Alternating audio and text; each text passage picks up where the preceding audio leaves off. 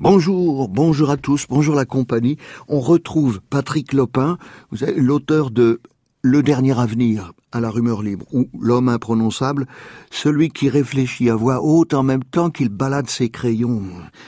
Par exemple, il se demande si l'irréel de la poésie n'est pas plus réel, n'est pas plus vrai que l'invraisemblable qui nous compose, nous entoure chaque jour. Euh, c'est mieux dit, dans quel état de corps et de rêve faut-il être pour se sentir vraiment vivant? Et qu'est-ce que je sais de la poésie? Je ne sais jamais au juste ce qu'elle est. Et en ouverture de l'homme imprononçable, je voudrais que s'entende comment la violence historique rentre dans les corps, crée en chacun une parole non parlée. Un soliloque muet. D'ordinaire, la poésie arrive à ça par des abréviations fabuleuses et des synthèses de foudre donnant à lire toute la structure du langage en abîme. J'entends une poésie qui ne trahisse pas la réalité. J'imagine un théâtre simple odyssée sous les arbres, solitaire, tacite ou social, où l'auditeur soit dans la position d'entendre ce qu'il écoute, comme s'il ne l'avait jamais encore entendu prononcer, bien que vivant de tout temps de ce débordement concentré de sa propre énergie singulière, ou soit des adresses, des voix, un lieu de la parole en soi pour qu'elle puisse exister, sans quoi le tragique de la folie le prouve, l'homme est un être donné pour le néant et la disparition.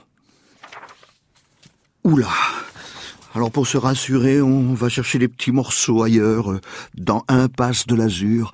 Je crois que ma petite étude du style, ces écoles païennes, c'est le cul des vaches, les moucherons sur la vitre et les vignes, les pistes de neige sales, les napperons pauvrés dans la bicoque, le bleu d'astre en ruine des chardons, la sauge et la mélisse.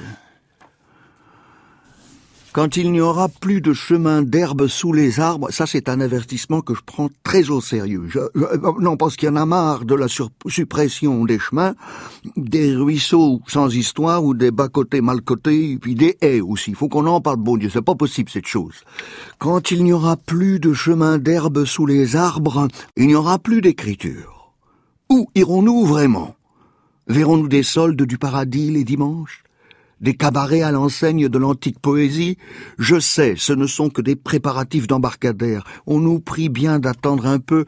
On peut rêver encore, mais le trouble est sûr. Voilà, ça c'est le poète, c'est un peu l'histoire du gars qui avait des choses concrètes à dire et puis qui s'embarque dans ses images, ses grandes vues, c'est ça le poète. Il n'y a pas, il y a pas de résultat euh, immédiat, il n'est pas un partisan du solutionnisme, quoi. J'écris pour donner du fil à retordre à ma folie, à la parole sonore de la légende, au grand appareil de la terre qui fait clameur, blocus sentimental. Je me tais, quelqu'un appelle on se venge en se taisant. Je suis encore à la recherche de ce pays. Je scrute ses vertiges. J'écoute le prolongement d'une note éteinte. Les escaliers qui montent ne vont nulle part.